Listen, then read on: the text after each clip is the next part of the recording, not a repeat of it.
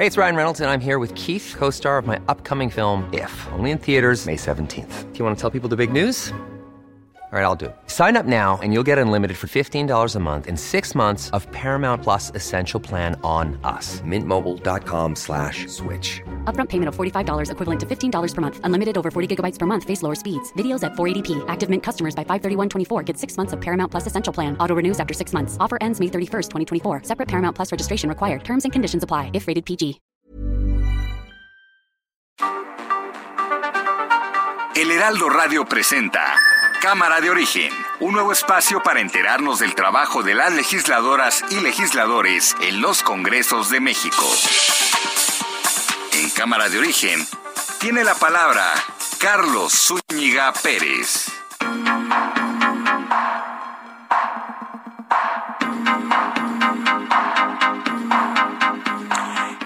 Muy buenas eh, tardes. Gracias por acompañarnos a esta nueva emisión de Cámara de Origen. Bienvenidas. Bienvenidos, les habla Carlos Zúñiga Pérez. Durante la siguiente hora vamos a actualizar la información y tendremos también entrevistas que tienen que ver con el quehacer legislativo. Hoy un día intenso, ¿eh? sobre todo en el Senado de la República, porque nos vamos enterando que se disuelve, finalmente se disuelve esta comisión investigadora que se había creado para investigar los eh, abusos de autoridad en Veracruz. ¿A qué se debe esto? ¿Qué tiene que ver también el tema de más de 20 senadores de Morena que ya no acudirían mañana a la reunión a la que habían sido convocados para discutir la creación de esta comisión? ¿Qué tiene que ver que esta reunión haya ido desmoronándose porque también se iba a tratar el retirar, el destituir a Ricardo Monreal de la coordinación de Morena. Hay muchas cosas que platicar el día de hoy. Por supuesto, un programa muy interesante. Así me parece a mí, espero que así le parezca a todos ustedes. Escuchemos por lo pronto cómo va la información a esta hora del día. Senador Ricardo Monreal. Un Estado de derecho sólido es el que la justicia jamás supedita a la política y menos a caprichos y odios personales de caciques locales. Cuitláhuac García, gobernador de Veracruz. Es una comisión del Senado ilegal, ahora se están echando para atrás, eso es lo obvio, ahora que se echan para atrás, eh, queda también el hecho ya aquí notariado, de que eh, cumplió un acto ilegal y me la guardo para proceder en su momento. Julian Rementería, coordinador del PAN en el Senado. A partir de la renuncia del senador Dante Delgado, se llega a un acuerdo entre varios senadores, no hay uno en lo, en lo individual, sino es el conjunto de varios senadores que platicaron sobre esto y una propuesta que se llevó a la mesa. Desde luego nosotros no participamos en la propuesta esa porque nosotros creemos que se había haber insistido. Va a ser una compañera que le tenemos mucha confianza porque tiene mucha sensibilidad social y ha venido aquí también, ha actuado como periodista. Ella va a ser la próxima directora del DIF, Nuria Fernández. ¿Cuál es el fondo? ¿Qué es lo que interesa? Es preguntarle a la gente, ¿quieres que continúe el presidente o que renuncie. Eso es todo. Dicen que continúe, pues sí o no. Es como se dice ya por mi tierra. ¿Vas a querer o no vas a querer? ¿Para qué le enredan tanto? Si es una consulta. Es decir, ¿quieres que continúe el presidente o que se vaya? Se tenía que vivir en la misma circunscripción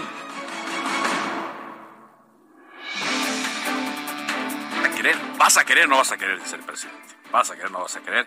Bueno, nosotros queremos que ustedes se queden con nosotros aquí en Heraldo Radio. Mucha información también que se está generando en estos momentos. Eh, vamos a iniciar comentándole que el ministro de la Suprema Corte de Justicia de la Nación, Juan González Alcántara, Carranca admitió a trámite la impugnación de diputados de oposición respecto al presupuesto de egresos 2022. Dijeron que iban a acudir ante esta instancia para defender los derechos humanos. Vamos a ver en qué terminará todo esto. El profesor emérito de la UNAM, Rui Pérez Tamayo, falleció ayer a los 97 años en Baja California. Él es una eminencia en la patología y fue miembro del Colegio Nacional. déjeme le comento también rápidamente que la DEA y autoridades de Canadá van a visitar Quintana Roo por la balacera ocurrida en Xcaret el viernes pasado que dejó a dos canadienses fallecidos. Esto lo anunció el gobernador de Quintana Roo. También le comento que en Puebla ya se nombró, se acaba de nombrar a una nueva directora del penal de San Miguel. Este penal donde en un basurero se encontró el cadáver de un bebé que había sido robado de un panteón aquí en la Ciudad de México. María del Rayo Mendoza Barfar es la nueva directora. decía información que se está generando en estos momentos, todo está cambiando. Por la mañana, Facundo Rosas Rojas, quien eh, fue encargado de la policía federal en la época de Genaro García Luna y quien tuvo otros cargos en esta secretaría, había sido detenido porque atropelló y dio muerte a una mujer en un accidente, un accidente de tránsito, aquí en Insurgente Sur, en Álvaro Obregón. Pero ahora está detenido y es llevado a instalaciones de la Fiscalía General de la República por otro caso. Carlos Navarro, ¿cómo dio vuelta a este asunto? Cuéntanos la actualización de la información. Te escuchamos, Carlos. Buenas tardes, Carlos. Te saludo con gusto a ti al auditorio y comentarte que una orden de aprehensión en contra de Facundo Rosas, excomisionado de la Policía Federal en la administración de Felipe Calderón, fue ejecutada por la Fiscalía General de la República. El también exsecretario de Seguridad en Puebla durante el mandato de Rafael Moreno Valle se encontraba en la Fiscalía Concentrada de Investigación Álvaro Obregón 3 en la avenida Toluca número 10, donde se cumplimentó el mandamiento judicial por el delito de tráfico de armas por el operativo rápido y furioso. Y es que un juez federal ordenó la detención de siete personas por esa operación que se realizó con el objetivo de traficar ilegalmente más de dos mil armas de fuego de Estados Unidos a México. Esto para identificar a sus usuarios, lo que la Fiscalía General de la República calificó de ilegal y inadmisible. Posteriormente, el señalado fue trasladado por elementos de la Marina y la Fiscalía General de la República a la Subprocuraduría especializada en investigación de delincuencia organizada, la CEIDO, donde se atiende actualmente su situación jurídica. Y es que bien lo comentabas por la mañana, Carlos, Facundo fue detenido por elementos de la Secretaría de Seguridad Ciudadana de la Ciudad de México después de haber atropellado a una mujer que lamentablemente perdió la vida. Fue cerca de las 7.30 de la mañana de hoy que a bordo de su camioneta blanca con placas de Puebla impactó a la mujer quien se encontraba a unos 5 metros de distancia tirada sobre la cinta asfáltica en Insurgentes y Eje 10 Ante ello fue trasladado al Ministerio Público donde llegó después la Fiscalía General de la República y ejecutó dicha orden de aprehensión por el delito de tráfico de armas. Así es que de un accidente de tránsito lamentable donde una mujer perdió la vida, ahora, ahora ya se encuentra en el aceido Facundo Rosas, quien fue cercano a Genaro García Luna. Carlos, la información que te tengo. Muy, muy cercano. Entonces, pues con la detención hoy de Facundo eh, Rosas, eh, pues son más personajes eh, ligados a Genaro García Luna detenidos. Bueno, el propio Genaro García Luna en Estados Unidos. También Luis Cárdenas Palomino. Y ahora, Genaro, ahora, corrijo, el ex titular de la Policía Federal, excomisionado Facundo Rosas. ¿Qué cosas, no? Porque eh, había sido detenido, estaba bajo resguardo de la Secretaría de Seguridad Ciudadana después de haber dado muerte a esta mujer, decíamos, en este accidente. Y preguntamos, bueno, ¿por qué lo tienen ahí? Son cosas que en algunos casos se llegan a solucionar con el seguro, ¿no? El seguro que los, todos los automovilistas deben tener. Pero luego nos enteramos que no, estaban esperando una eh, eh, orden de aprehensión para cumplimentarla, como se dice en la jerga judicial, y llevarlo a instalaciones de la Fiscalía Especializada en materia de delincuencia organizada. A ver qué ocurre en las siguientes horas. Gracias, Carlos, por este reporte. Hasta luego, buenas tardes. Bueno, interesante el vuelco que dio este caso, le decíamos. Vámonos ahora contigo, Misael Zavala, porque ya en nuestra materia, en materia de este programa, en Cámara de Origen, hay mucha, mucha, mucha información en torno a la comisión que se había eh, formado con el aval de la Junta de Coordinación Política para investigar para investigar los abusos en el estado de Veracruz.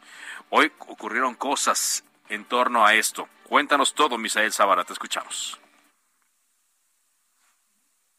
Misael, en un momento voy a recuperar la eh, comunicación con Misael Zavala para que eh, me cuente todo lo que está ocurriendo en de manera intensa en el Senado. Ahora sí te escucho, Misael Zavala, adelante. Carlos, buenas tardes, buenas tardes al auditorio. Pues hoy, tras la presión de 31 senadores morenistas, la Junta de Coordinación Política del Senado definió que esta comisión especial sobre casos de abuso de autoridad en Veracruz cierre ya de plano sus trabajos y por el momento ya no recibirán más expedientes. Así lo definieron en una reunión a puerta cerrada los integrantes de la Junta de Coordinación Política y en esos momentos, Carlos, pues están dando a conocer un documento eh, que dice con, con esta fecha, es, decir, el día de hoy, la Comisión Especial para determinar la existencia de abusos de autoridad y violaciones al Estado de Derecho en el Estado de Veracruz da por concluido su objetivo. En este sentido, pues eh, el senador Dante Delgado, quien hasta ayer presidía esta comisión, presentó las conclusiones de la comisión, ya que pues se han documentado al menos 90 casos de abuso de autoridad del gobierno de Veracruz. Los casos serán llevados a la Comisión Nacional de los Derechos Humanos, también a las comisiones del Senado y muy posiblemente a instancias internacionales como la Comisión Interamericana de los Derechos Humanos. De acuerdo eh, pues con algunos senadores eh, de oposición, esta comisión cerró, pero ellos seguirán insistiendo en que hay casos de abuso de autoridad por parte del gobierno de Veracruz y algunas otras autoridades. También se le consultó ya a Ricardo Monreal, quien es el presidente de la Junta de Coordinación Política y coordinador de Morena en el Senado, y afirmó que pues él eh, no eh, no se vio eh, en este en esta situación, sino que pues le dio la razón también a esos 31 senadores que hace unos días firmaron este documento en el que pedían que esta comisión de Veracruz cerrara sus cerrara sus trabajos debido a que pues calificaron que había un golpeteo político por parte de la Junta de Coordinación Política hacia el gobierno veracruzano, hacia el gobierno de Huitláhuac García. Este desenlace ahora ya pues cerraron esos trabajos y eh, ya no abrirán más hasta que inicie el periodo ordinario de sesiones y si es posible pues algunos senadores de oposición estarían presionando también pues para que se presente ante el pleno del Senado pero eh, Ricardo Monreal ya lo dejó bien claro eh, Morena no acompañará ya más esta comisión debido a que 31 senadores pues así se lo hicieron saber y él está del lado pues de la mayoría de su bancada de, Morena. Muy bien, muy interesante. A ver, tenemos las palabras de Ricardo Monreal hace unos momentos. Un Estado de derecho sólido es el que la justicia jamás supedita a la política y menos a caprichos y odios personales de caciques locales. Resulta difícil de aceptar que a 77 años del holocausto el antisemitismo, antisemitismo y otras ideologías xenófobas estén reviviendo en el mundo. Frente a las injusticias y a las tropelías, no podemos actuar con neutralidad ni con tibieza, tampoco de manera tardía. Efectivamente, Carlos, pues esto lo dijo el senador Ricardo Monreal durante un acto en conmemoración anual en memoria de las víctimas del holocausto, donde sostuvo que la justicia no debe ser para unas cuantas personas, sino que es necesario que sea una, auténtica necesidad y derecho de todos. En su discurso también el coordinador de la bancada de Morena aceptó que la realidad es que en México en muchas ocasiones parece que la justicia se olvida, ya sea por, por falta de medios o recursos económicos o una cuestión de organización dentro del aparato jurisdiccional o el aumento de procedimientos. Eso lo dijo antes de que se reunieran en la Junta de Coordinación Política, un claro mensaje, Carlos, hacia pues que también el gobierno de Veracruz. Exactamente. Ahí tenía dedicatoria. Bueno, interesante, digo, interesante este día. Gracias, Misael, por tu reporte. Gracias, Carlos. Buenas tardes. Buenas tardes. En medio de todo esto, agradezco que esté aquí en los micrófonos de Cámara de Origen el senador de Morena, César Carabioto. ¿Cómo le va, senador? Hola, buenas tardes. buenas Tardes. ¿Qué pasó, senador, en los últimos días en la bancada de Morena en torno a esta creación de la comisión y a lo que vemos que ocurre el día de hoy? Bueno, pues pasó que justamente 31 senadoras y senadores del grupo parlamentario pues manifestamos nuestra inconformidad por esta comisión que se hizo pues de manera ilegal, pues solamente para golpear al, al gobernador de Veracruz, el gobernador de Morena de Veracruz, Cuitláhuac García, y pues hoy afortunadamente se da marcha atrás y se da por terminada esta comisión, lo cual pues nos deja nos deja satisfechos porque pues no no no era correcto el actuar de esta comisión no era correcto el actuar de esta comisión. No, no. Que sin embargo, sí, documentó, o sea, sí recibió algunos casos, que es lo que escuchábamos en un momento en el reporte de Misael. Sí, sí recibió algunos casos y seguramente hay, eh, como en todos los estados de la República, algunos casos que se tienen que revisar, pero nosotros parte de nuestra argumentación es que en tres años y medio que, que está esta legislatura, eh, pues no se había hecho ninguna comisión y hay casos pues, mucho más graves, o sea, ahí está el, el señalamiento del narcoestado en Jalisco, que es de Movimiento Ciudadano, o los estados más violentos del país, que son del PAN, que es Guanajuato y Tamaulipas, o donde más feminicidios hay, que es gobierno del PRI en el Estado de México y ahí no se hacen comisiones. Y resulta que en Veracruz sí se hace comisión, pues eso tiene un tinte político, no tiene un tinte de verdaderamente revisar las cosas. Si dijeras, oye, mira, ya se hicieron comisiones en estos estados y ahora les toca a Veracruz, ah, es otra cosa. Pero no, resulta que eh, según el coordinador de los senadores de Movimiento Ciudadano, que es de Veracruz, curiosamente, y el, y el coordinador de los senadores del PAN, que es de Veracruz, y que los dos han sido funcionarios del estado de Veracruz, eh, ven a Veracruz como el peor estado de la República, pues tampoco eso es cierto, eso no es verdad, y no vamos a, a consecuentar que se haga una comisión solo para golpetear a un gobierno de Morena. Pero eh, sí deja bien parado el Senado esto? Usted me menciona los otros casos, es decir, ante esto que nos menciona que pasa en estados de todos colores, eh, ¿cómo queda el Senado de la República? ¿O no es facultad del Senado el entrar ahí? Bueno, pues el Senado de la República eh, pues tiene otras funciones, sobre todo tiene funciones legislativas, ¿no? Sí. no tiene funciones como la Comisión de Derechos Humanos, hay otras instancias. Yo decía, en estos casos, bueno, si cree, si se cree que está trabajando mal la Fiscalía del Estado de Veracruz, pues ahí están los órganos como la Contraloría Interna del propio Estado de Veracruz, o si el Poder Judicial del Estado de Veracruz está actuando mal, pues ahí está el Consejo de la Judicatura, que justamente revisa la actuación de jueces y magistrados de cada uno de los estados de la República. Pero hacer una comisión política en el Senado de la República, pues es para que haya un golpeteo político y eso es lo que no estamos de acuerdo.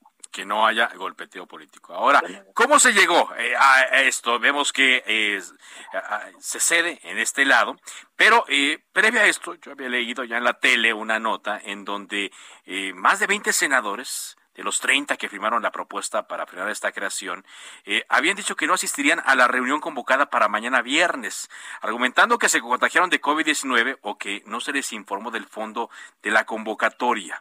Eh, platícanos un poco más de esto, de, la reunión en la que se había convocado y me imagino que ya no se va a hacer después de que se consiguió el objetivo. Bueno, eh, hay cuatro compañeros o cinco compañeros o compañeras con COVID, obviamente ellos no van a asistir, ni van a asistir a la reunión del viernes, ni van a asistir a la plenaria del sábado y del domingo, no van a asistir a la plenaria del sábado y del domingo. Pues ya ves que hay notas que lo que buscan es cuando hay cuando hay un tema de, de alguna posición de algunos eh, compañeros, pues siempre se busca ahí minimizar y disminuir, pero no todos estaban conscientes de que era importante esta reunión. Ahora con este tema del asunto de, que la propia comisión se desaparece, pues tenemos que revisar si es necesario esta reunión o ya no es necesaria. todavía no lo deciden. Pues yo creo que hoy mismo mañana temprano lo daremos a conocer públicamente. Había, había trascendido otra otra reunión, eh, digo, más bien, otra versión, y por eso lo pregunto eh, directamente, que en esta reunión eh, se iba a tratar la posibilidad de retirar a Ricardo Monreal de la coordinación de Morena en el Senado. Mira, yo que, que, que soy el vocero del grupo parlamentario y uno de los 31 que firmó y por lo tanto, pues a mí me han buscado muchos medios para hablar del tema, siempre he dicho que ese no era un tema de la agenda. Un tema de la agenda es lo de Veracruz y otro tema que queremos tratar pues, es cómo mejorar justamente las discusiones y la toma de decisiones al interior del grupo, pero jamás planteamos el tema de eh, la destitución del coordinador parlamentario. Entonces eso, esas eran especulaciones, pero no dicho por ningún senador o senadora de las que de los que firmamos esa esa carta. Lo que decía es que se asomaba, había avisos de fractura. ¿Cómo van a llegar entonces después de esto a su reunión plenaria, senador? por eso era importante que ese tema que nos fracturaba, que ese tema que nos dividía, pues se muriera. Entonces hoy se murió y yo creo que ya no hay ningún problema. Porque sí, claro que nos dividía, Marta, nos dividía que 31 senadores y senadoras, uno más de la mitad del grupo, pues manifestamos que era urgente reunirnos para ese tema. Afortunadamente hoy se resolvió, pues eso ayuda, por supuesto que ayuda. Hay, quienes interpretan, y aquí lo leo también, dicen que ganó el aladura de la bancada de, Morena en el Senado. Pues ganó, eh, ganamos en términos de que eh, es una comisión, insisto, que se hizo de manera ilegal. No pasó por el pleno del Senado y que se hizo para golpetear a un a un gobernador nuestro. Pues, yo digo que ganó la razón. Sí, ganó la razón. Finalmente, eh, ¿llegarán ya a, la, a la, plenaria eh, con alguna idea de cuáles iniciativas les interesará empujar en el siguiente periodo ordinario, senador? Sí, bueno, la prioridad de prioridades es sacar la reforma eléctrica, que bueno, primero tiene que salir en la Cámara de, Diputados y después estará en senadores. Por ahí está también el tema de la cannabis, que es un pendiente que tenemos. Eh, hay otras iniciativas, pero pues, la, el gran tema pues, es la reforma eléctrica. Eh, está la nombramiento de magistrados de los tribunales electorales en 17 estados, están en los, el espacio en el Consejo de la Judicatura Federal que quedó vacante cuando nombramos a la, a, la hoy ministra Loreta Ortiz. Hay, hay temas, hay temas para la, para la agenda legislativa. Gracias, eh, por la llamada, como siempre. Muchas gracias. Muchas gracias. Es el senador César Gravioto, como vocero de la bancada de Morena. Después de esta resolución dicen que se evitó se evitó eh, la, la, fractura después de que algunos senadores ya habían dicho que no acudirían tampoco a la reunión de mañana por el tema COVID, pero también porque se iba a tratar esto. Viene después la disolución de la comisión y parece que las cosas por ahora, por ahora estarían en paz. Vámonos contigo ahora, Paco Nieto, con la información de lo que el presidente López Obrador dijo en la mañanera. Te escuchamos, Paco.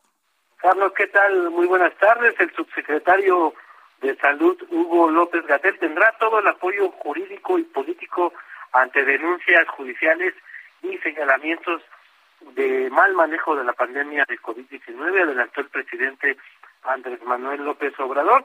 El presidente en esta mañana criticó que haya denuncias judiciales contra López Gatel, pues se trata, dijo, de una total injusticia y se actúa de muy mala fe y odio contra el ex contra el subdirector Hugo López Gatel, quien dijo pues que ANTA ha actuado con mucha responsabilidad en el manejo de la pandemia. Escuchemos al presidente López Obrador.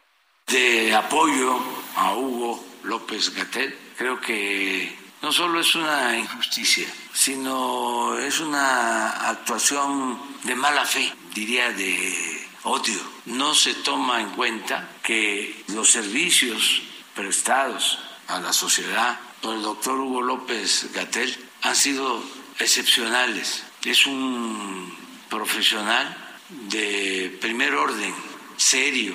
Es una dicha el que contemos en una circunstancia tan difícil con un profesional con tanto conocimiento sobre la materia. Es de los mejores especialistas en pandemias del mundo.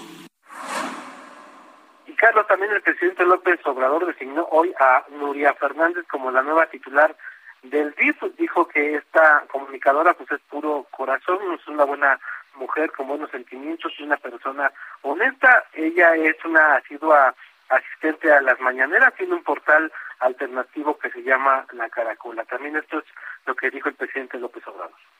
Va a ser una compañera que le tenemos mucha confianza porque tiene mucha sensibilidad social y ha venido aquí también, ha actuado como periodista. Ella va a ser la próxima directora del DIF, Nuria Fernández. La estamos este, promoviendo porque es puro corazón, es una mujer buena, una mujer de buenos sentimientos, de convicción, honesta. Ella va a ser. Pues esto fue lo que hoy sucedió en esta mañanera, Carlos. Bueno, mira, ya van varios que van a la mañanera, ¿no? Y que sacan algún cargo. No vayas a salirme, Paco, tú con que pronto tienes un puesto en el gobierno, ¿eh? No, yo tengo la camiseta muy puesta del Heraldo de México. Eso, de eso se trata. Muy bien. Muchas gracias, Paco. Muy buenas tardes. Hasta luego, Paco Nieto. Pues sí, ya, ya ve que hasta cónsules y otras cosas han salido desde esta mañana. Bueno, vamos a decir un corte comercial. Gracias por acompañarnos. Gracias por sus eh, comentarios también a través de nuestras redes sociales. Recuerden mi cuenta es arroba carloszup. Así me encuentro en Twitter, en Facebook y en Instagram. Después de la pausa, vamos a platicar con el vicecoordinador del PAN porque traen su propuesta de reforma electoral. Volvemos.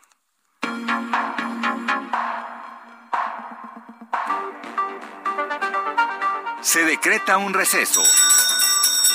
Vamos a un corte, pero volvemos a Cámara de Origen con Carlos Zúñiga Pérez.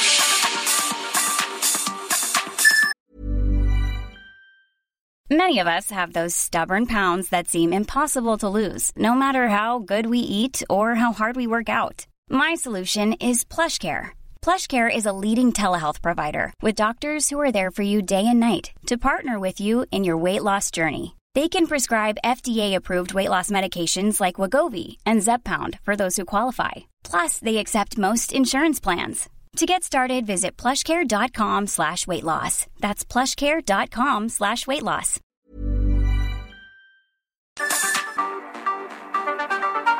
Se reanuda la sesión. Volvemos a Cámara de Origen con Carlos Zúñiga Pérez.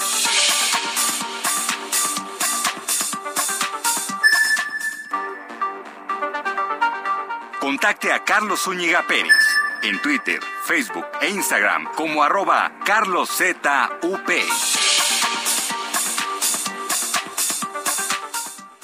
Con la lana que se paga un domingo en las carreteras de cuota se podría pagar la deuda y comprar muchos kilos de mota, pero eso no puede ser.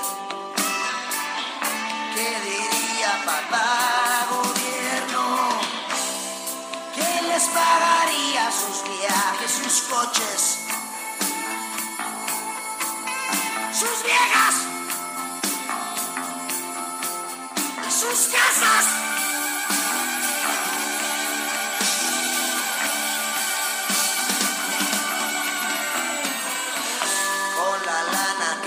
Un domingo en las carreteras de cuota. Se podría dar la vuelta al mundo y construir otro estadio azteca, pero eso nunca va a ser. Eso nunca va a ser, quién sabe. Escuchamos al Tri con la canción Caseta de Cobro para darle pie a esta información de un diputado de Morena, Pablo Amílcar Sandoval, quien presenta una iniciativa para establecer que por ley sea gratuito el paso por casetas de cobro en carreteras federales. Todo por la polémica ¿eh? que se ha generado en esta caseta de cobro de las Américas en el municipio de Catepec, donde instalaron un sistema ponchallantas para aquellas personas que no pagaban, que movían la pluma y evadían este pago. A ver, cuéntanos, Iván Saldaña, cómo está esta iniciativa de Pablo Amílcar Sandoval, que quizá haría realidad la canción del Tri. Así es, estimado Carlos, amigo del auditorio. Pues básicamente el legislador por Morena eh, pues señala que propone que sea gratuito el paso por casetas de cobro en, en carreteras federales cuando haya congestionamiento de vehículos para evitar las largas filas y pérdida de tiempo para los usuarios.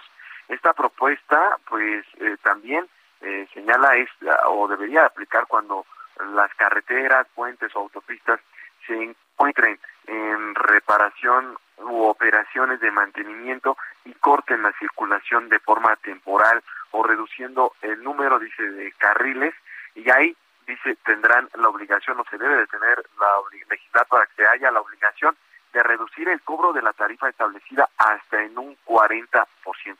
En la iniciativa eh, esta que ya fue turnada a las comisiones para su análisis, se busca básicamente reformar el artículo 19 de la, de la Ley de Caminos, Puentes y Autotransporte Federal y el artículo 9 de la Ley de la Guardia Nacional. Y pues en el planteamiento eh, también se señala que pues se debe de permitir la circulación libre y gratuita de todos los vehículos particulares con placas nacionales que, la, que de acuerdo a la afluencia vehicular se encuentren parados antes de cruzar el área de peaje, lo cual será pues determinado por el apoyo de la Guardia Nacional, es lo que propone el legislador eh, Sandoval Ballesteros, básicamente en esta exposición de motivos, argumenta que la afluencia vehicular en los caminos y puentes de peaje del país, en muchas ocasiones se ven kilómetros de vehículos detenidos entorpeciendo el horario de la llegada de los usuarios y a sus lugares de destino, por lo tanto, pues pide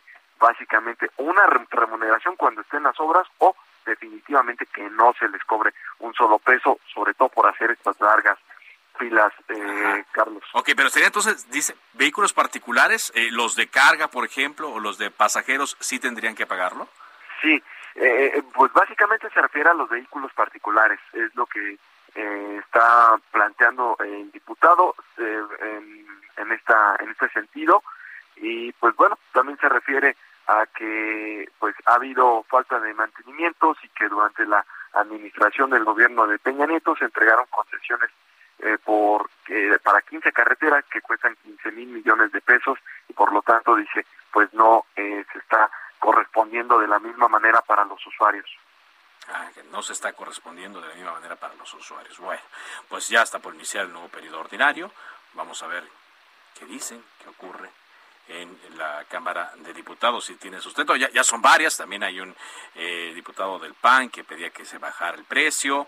Eh, en fin, se van a discutir, pero recordemos que pues por ahí pueden quedar, hay contratos de por medio, hay leyes de por medio y también pues tendremos que ver eh, si esto no es solamente una medida electorera para congraciarse con, con los habitantes que se están quejando de esto. Muchas gracias.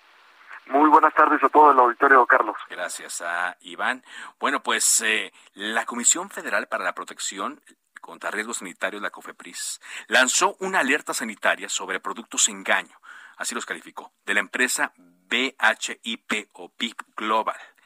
Cuatro suplementos alimenticios irregulares de esta empresa fueron señalados como productos engañosos. Son BIP Blue Blend, Nonigia, iPink y Purple Caps Extreme. Ninguno de estos cuatro cuenta con registro emitido por la Comisión Federal para la Protección contra Riesgos Sanitarios, ni con estudios que garanticen la seguridad o calidad. COFEPRIS ha detectado la venta ilegal de estos productos en línea, en redes sociales y a través de vendedores independientes que son parte de un modelo comercial multinivel. Al no cumplir lo establecido en la legislación sanitaria vigente, ninguno de estos debe ser comercializado, distribuido ni publicitado por ningún medio o empresa. Es que, ojo, mucho cuidado con esta situación y tendremos que eh, pues eh, estar atentos. Bueno, eh, antes de avanzar, le comentamos también que en la mañana el presidente Andrés Manuel López Obrador informó que recorrerá el país para informar sobre la conveniencia de la reforma eléctrica.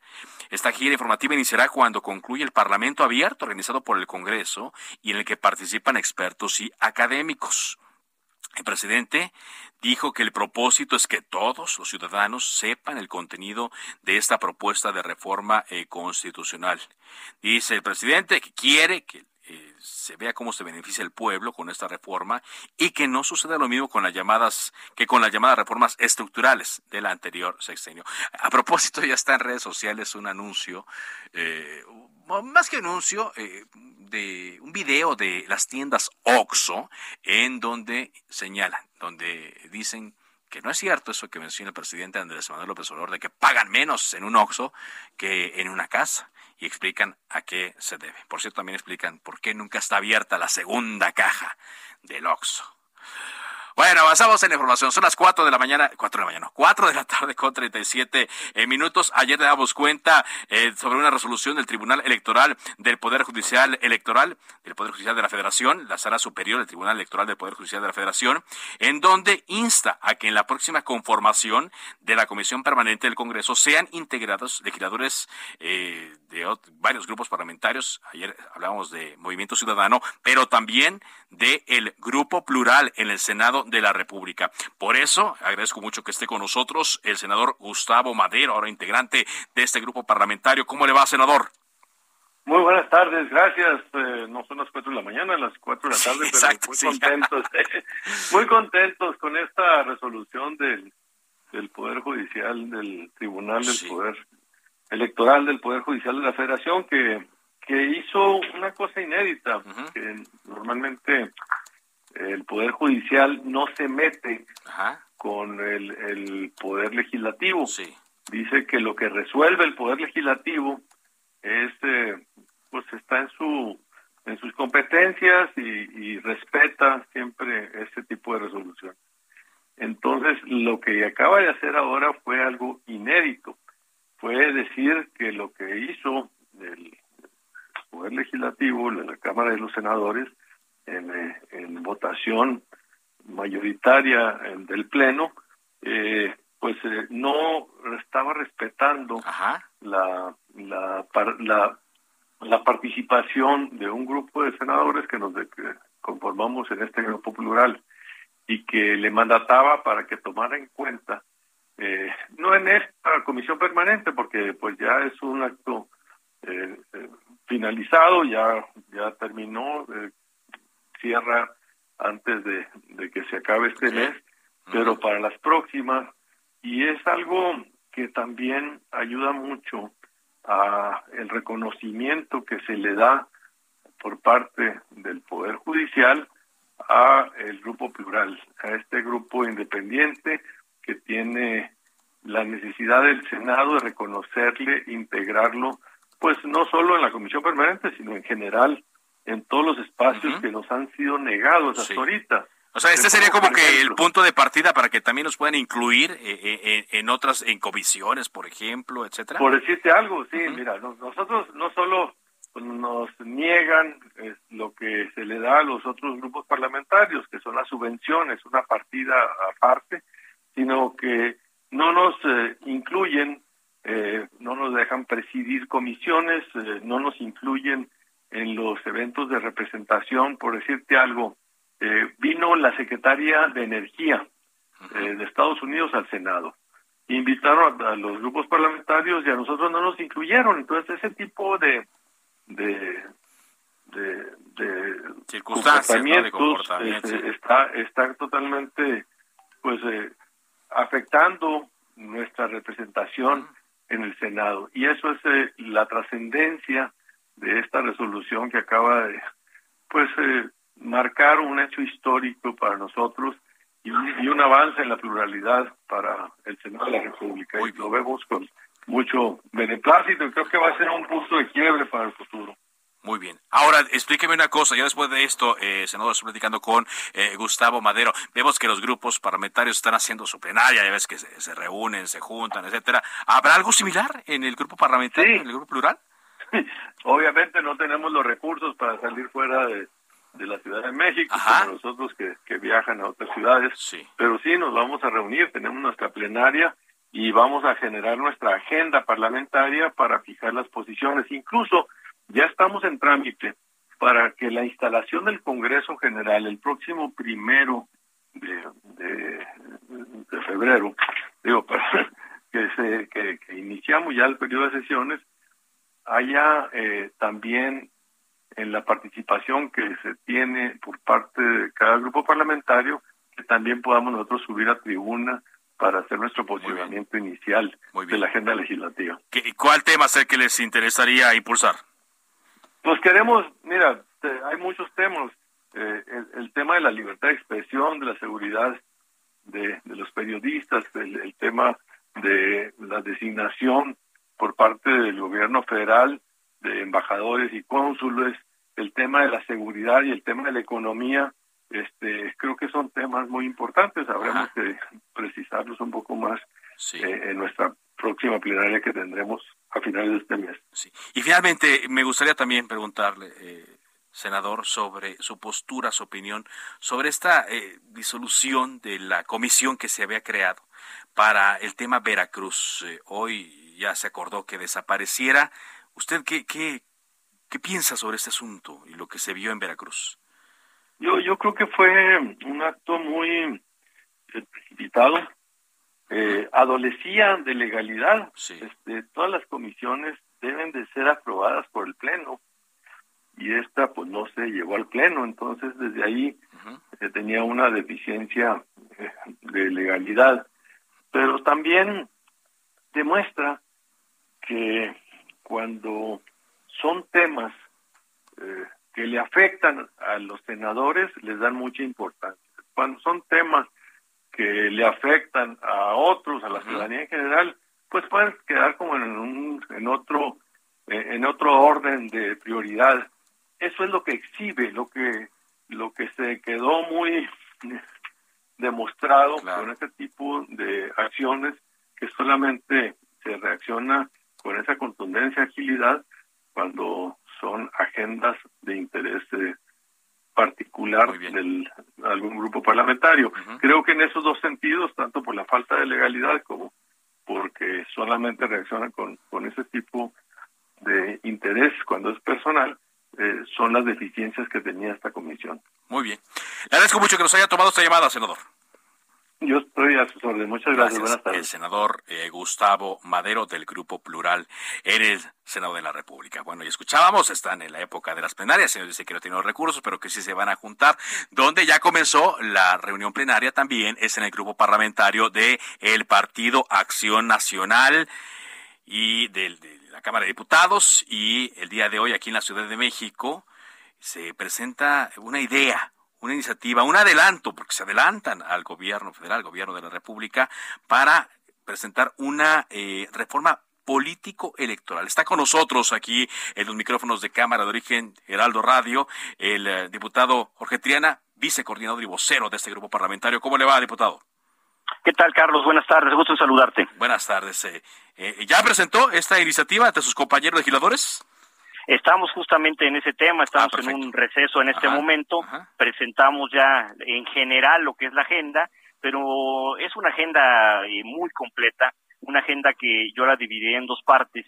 Una tiene que ver con el combate a la regresión autoritaria, vamos a blindar los órganos autónomos ahora que los quiere eh, desaparecer o desintegrar el presidente, vamos a evitar que eh, se les quiera mermar o estrangular con presupuesto, eh, vamos a blindar también, por supuesto, todas las instituciones, la división de poderes y eh, una segunda parte que tiene que ver ya con una reforma electoral propiamente dicho, donde vamos a proponer la segunda vuelta electoral, el voto electrónico, un nuevo sistema de fiscalización, un nuevo esquema de coaliciones eh, electorales para llevar a cabo gobiernos de coalición eventualmente, en fin, me parece que estamos estamos cuidando nuestras instituciones autónomas, nuestros órganos constitucionales autónomos, estamos avanzando y con propuestas muy innovadoras y bueno, pues ahí está. Nosotros pusimos sobre la mesa primero esta reforma político-electoral, esperamos ahora la contrapropuesta del presidente. Muy bien. ¿Qué, qué podríamos destacar, diputado? Triana, de, de, esta propuesta. ¿Hasta dónde quisiera llegar el Partido eh, Acción Nacional a la hora de discutir una transformación electoral? Pero usted me dice no solo electoral, sino también el sistema político en México. Sí, mira, eh, básicamente es cuidar las instituciones, por un lado, cuidar la institucionalidad de nuestro país, cuidar cualquier intento eh, de regresión autoritaria. Te pongo un ejemplo muy concreto de algo que me parece muy valioso. Estamos modificando los requisitos de idoneidad de absolutamente todos los cargos que pasan por aprobación tanto de la Cámara de Diputados como del Senado de la República para evitar que sean personas vinculadas a partidos políticos, para evitar que los ministros de la Corte hayan ocupado un cargo de elección popular por, eh, algún partido, que sean personas cercanas al partido en el gobierno. Estamos eh, eh, evitando del mismo modo que haya cualquier tipo de tentación de desaparecer órganos autónomos, que pues porque nosotros sabemos que, que el lobo no puede ser quien cuide al rebaño, para eso existe un pastor, estamos cuidándolo, cuidando nuestros órganos autónomos por un lado, y por el otro lado pues elecciones más limpias, más parejas, equitativas, eh, blindar a nuestro árbitro electoral tan golpeado a últimas fechas, estamos metiéndonos a corregir pues esta anomalía tan grave que existe en el parlamentarismo mexicano de la sobrerepresentación. Tenemos un partido con sobrerepresentación en este momento que es Morena, pero anteriormente fueron otros partidos.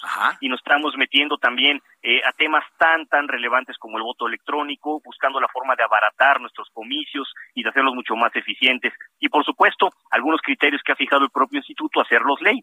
Por ejemplo, me refiero al tema de la regulación de las mañaneras del presidente de la República. En fin, es una reforma muy, muy amplia, Carlos. Una, una reforma eh, muy, muy amplia. Sin embargo, pues eh, está la propuesta que eh, en teoría va a presentar la presidencia de la República, porque acuérdense que dijo Ricardo Monreal que iba a presentar una y el presidente en una mañanera dijo, no, no, no, eso la presento yo. Yo voy a mandar mi propuesta de reforma político-electoral. Sí, o electoral. Si llega, por ejemplo, una iniciativa presidencial, ¿cómo sería el proceso para que lo entienda nuestro auditorio, diputado?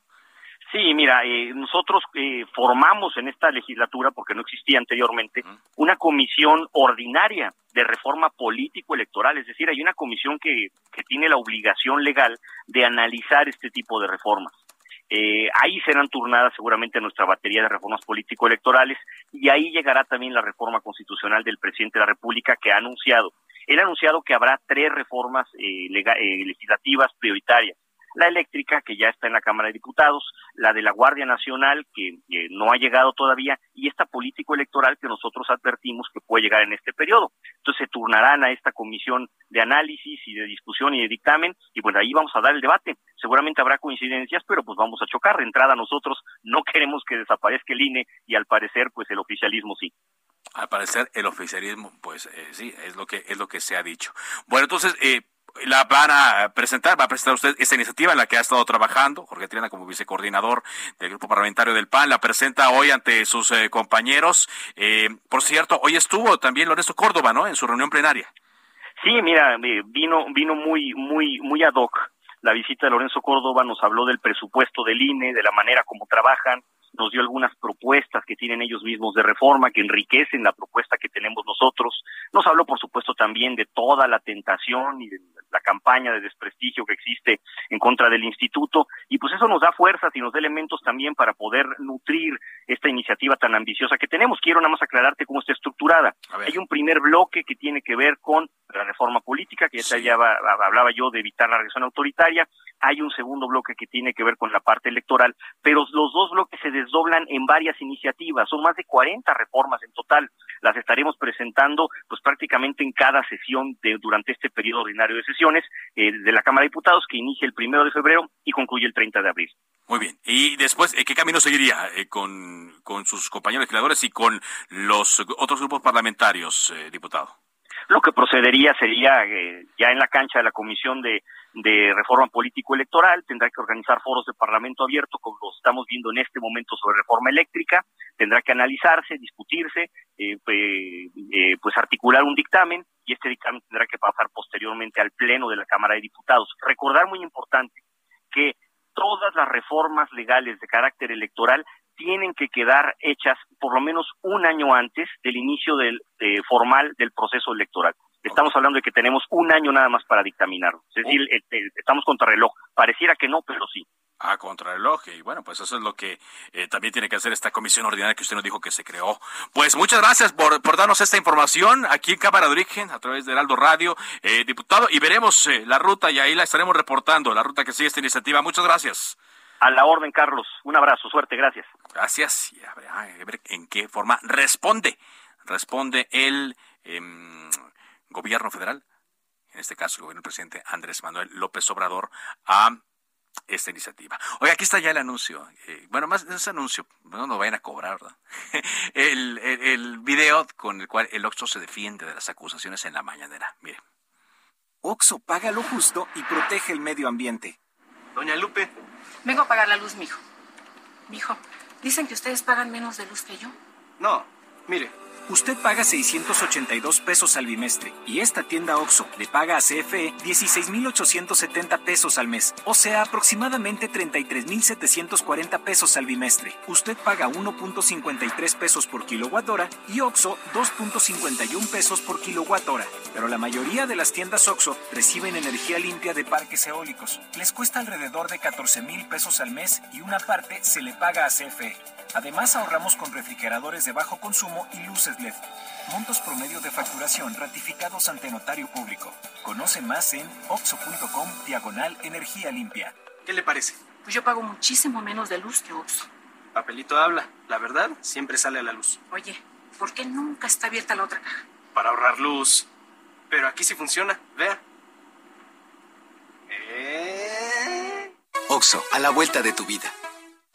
Ah.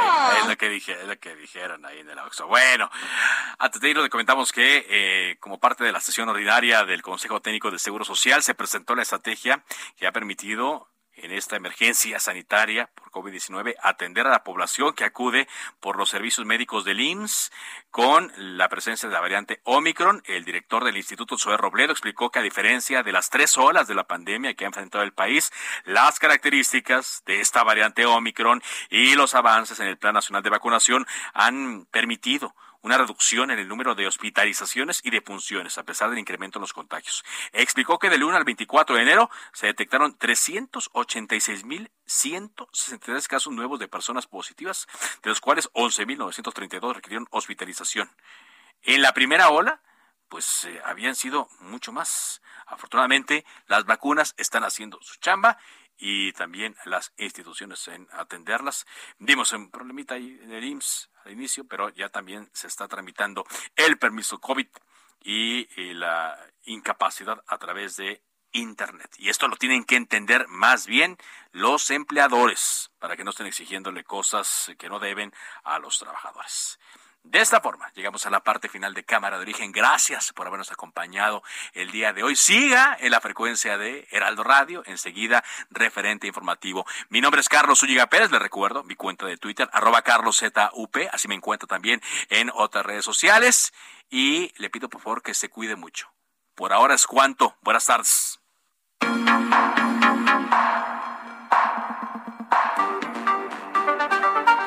Se cita para el próximo programa. Cámara de origen, a la misma hora, por las frecuencias de El Heraldo Radio.